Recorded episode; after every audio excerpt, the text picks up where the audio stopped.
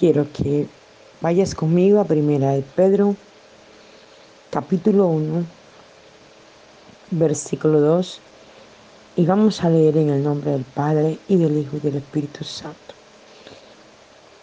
Te recuerdo que estoy leyendo en la Biblia parafraseada al día.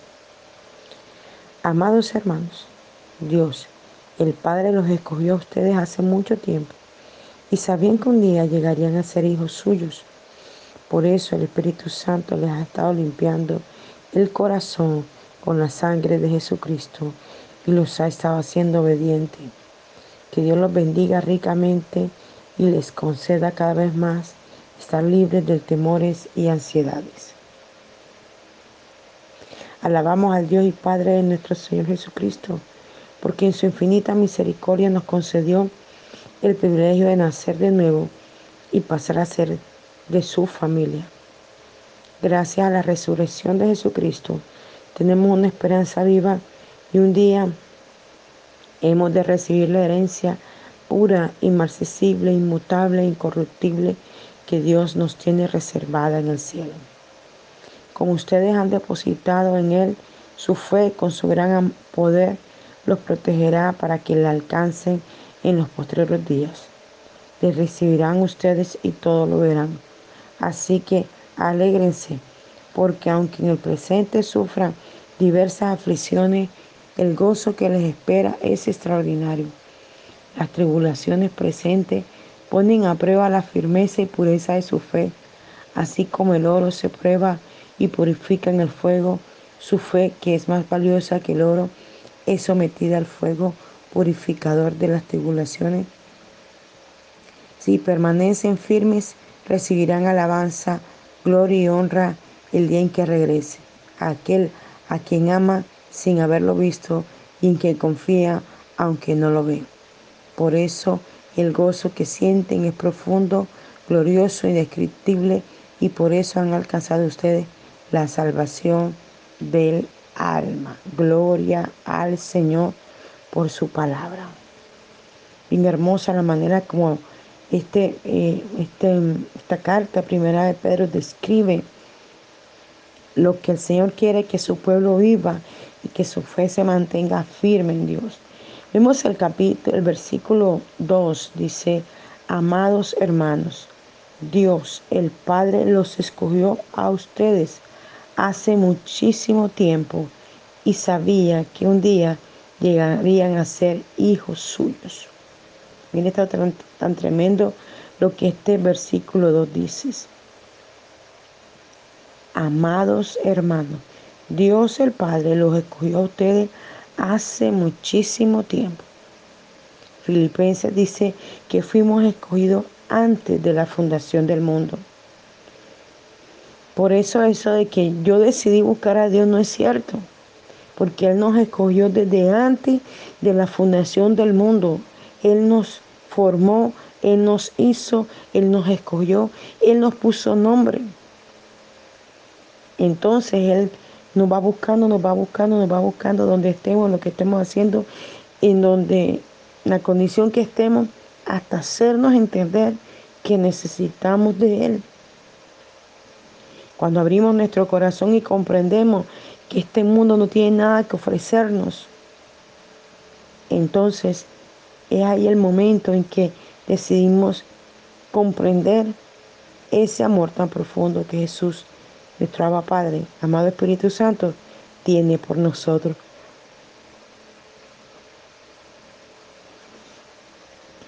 Más adelante dice,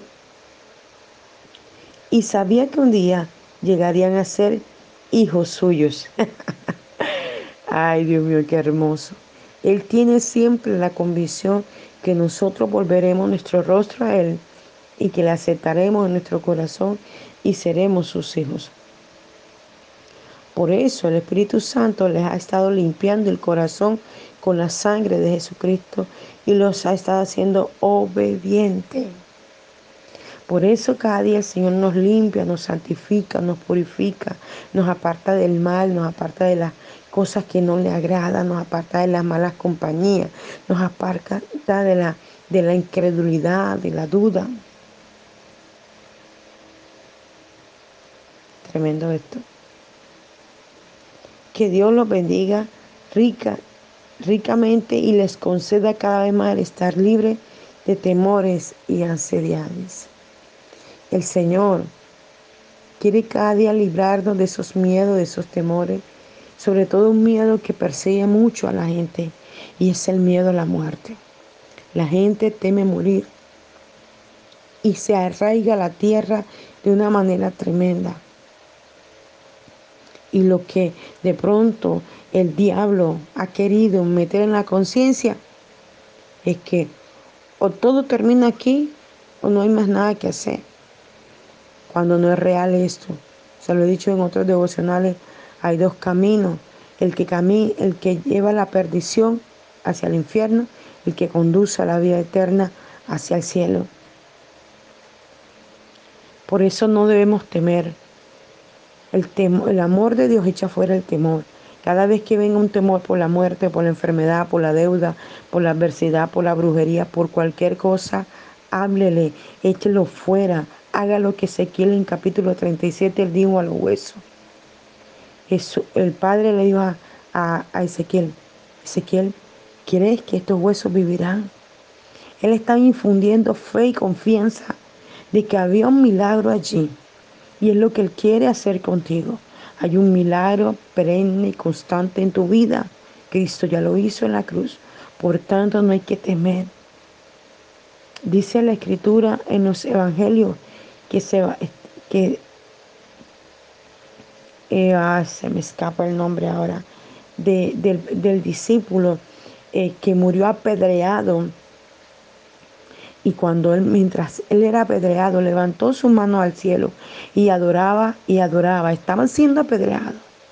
Cuando en la antigüedad los cristianos eran lanzados a los leones para que se los comieran, ellos adoraban y adoraban y adoraban. Esa es la actitud que debemos tener, adorar. Todos tenemos que morir, todos tenemos que irnos de esta tierra. Entonces debemos mantenernos en una actitud de adoración y que nuestro fruto, nuestra vida de fruto, al 30, al 60, al 90, al 100 y al 1000 por uno, que dé fruto.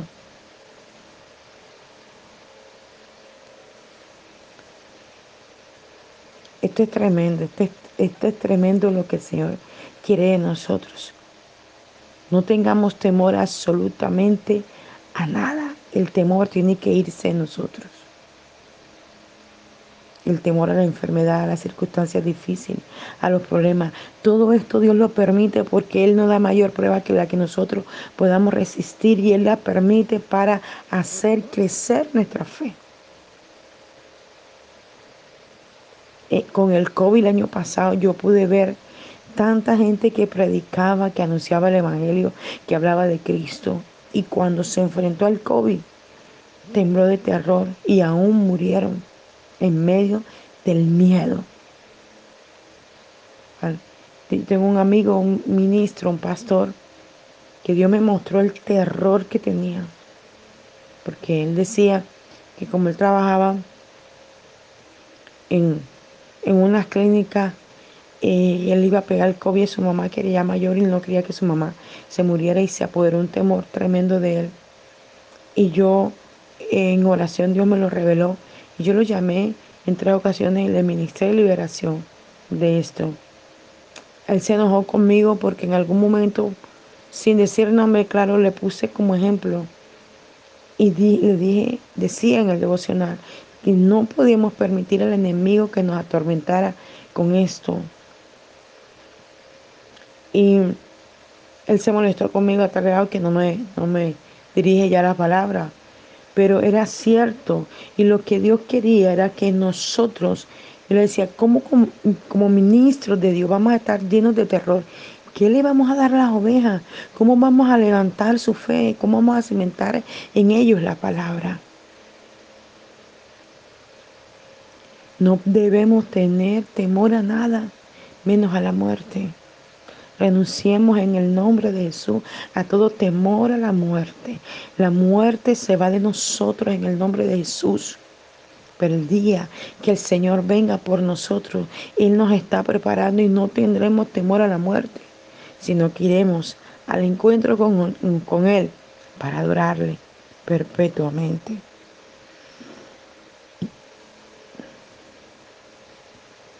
Alabemos al Dios y Padre de nuestro Señor Jesucristo, porque en su infinita misericordia nos concedió el privilegio de nacer de nuevo y pasar a ser de su familia. Cuando nosotros hemos nacido de nuevo, cuando hemos vuelto a tener vida, que está hablando de una segunda vida, es la vida que Cristo nos brindó a través del Calvario y en la que tú y yo hemos creído y hemos, la hemos atesorado y la hemos tomado para nosotros. Gracias a la resurrección de Jesucristo tenemos una esperanza viva y un día hemos de recibir la herencia pura, inmarcesible, inmutable e incorruptible que Dios nos tiene reservada en el cielo. Tremendo esto. Hay una herencia allí y es la vida eterna. Y esta la única manera de obtenerla es aceptando a Cristo en nuestro corazón y viviendo cada día bajo la instrucción y la legalidad de su palabra. Como ustedes han depositado en Él su fe con su gran poder, los protegerá para que le alcancen. En los postreros días la recibirán ustedes y todo lo verán. Mm. Cada día, postrero significa próximo. En el día próximo usted recibirá ese poder, esa gloria, esa unción. Y pasa el otro día, el día próximo, el día próximo. El día próximo es cada día que usted va viviendo en el Señor llenándose de su poder, de su gloria, de su majestad, de su presencia y desechando el pecado de pensamiento, de palabras, de actitudes, de hechos, echando fuera todas estas cosas en el nombre de Jesús.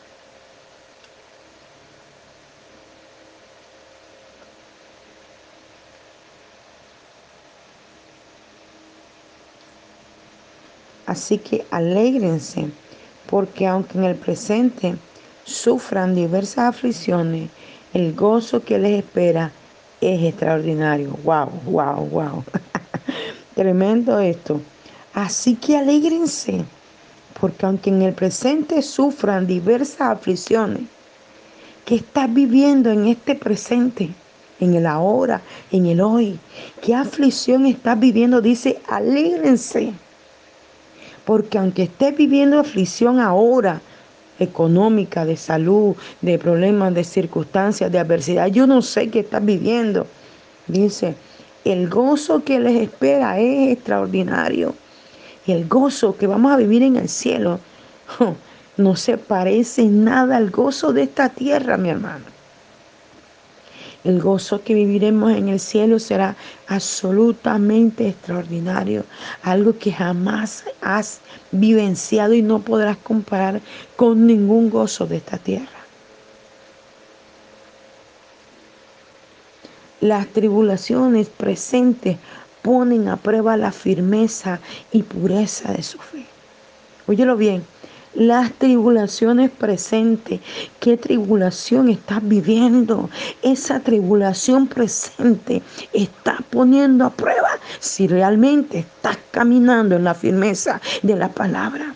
Si estás caminando en la pureza de la fe, si estás caminando en lo que Dios ha determinado para ti.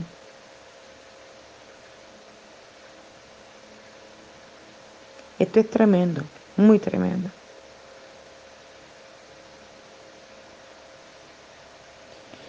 Una cosa que, wow, uno puede ver y mirar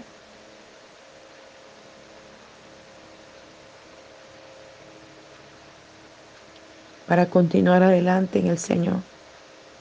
Cada tribulación, cada dificultad, cada tristeza, cada cosa nos prueba cuál es nuestra firmeza en el Señor. En qué está cimentada nuestra fe. Nos desmoronamos fácilmente con la prueba y nos ponemos a pelear con Dios. porque esto, porque lo otro, o simplemente nos levantamos de la prueba y continuamos. ¿Qué fue lo que me pasó ayer? Ayer fue un momento difícil para mí. increíblemente, una amada hermana en Cristo que amo mucho de otro país, que nunca nos hemos visto físicamente las dos, a la misma hora que tenía la dificultad, Dios la pone a orar por mí. Y me manda un mensaje hermoso. Y en la noche ella me escribe y me dice, oré por ti. Y Dios me dijo que te amaba mucho, que eras especial. Wow. Y yo le pregunto, ¿qué horas eran? Y cuando me dice la hora, era justo en el momento que estaba atravesando por una dificultad fuerte. Y yo decía, wow, Señor, gracias. Porque a veces te sientes como que fueras el malo, como que estás haciendo las cosas mal. Pero cuando Dios te envía este tipo de mensaje, tu vida eh, se hace ver que estás caminando correctamente. Porque muchas veces al parecer nosotros podemos pensar que estamos caminando correctamente, pero quizás nos estamos equivocando.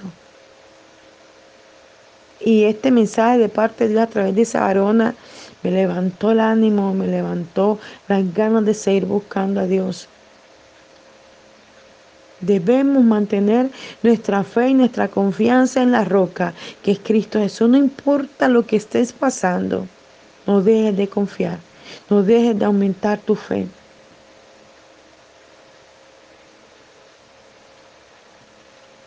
Nuestra fe será probada como el oro. Dice, así como el oro se prueba y purifica en el fuego, su fe, que es más valiosa que el oro, es sometida al fuego purificador de las tribulaciones.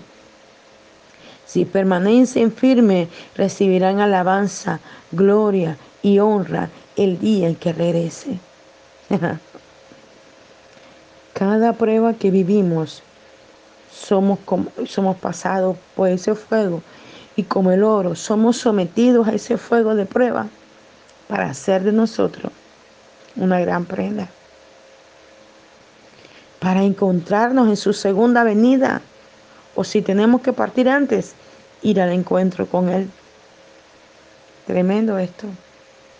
Y muchos dicen, ¿por qué yo? ¿Y por qué esta prueba a mí? Yo que soy tan bueno, yo que soy esto, yo que hago buenas obras, yo que no. Dios no tiene que ver con eso. Él te manda la prueba es para purificarte, para tratar con tu fe, para que no mengues para que no te debilites, para que te llenes más del Señor.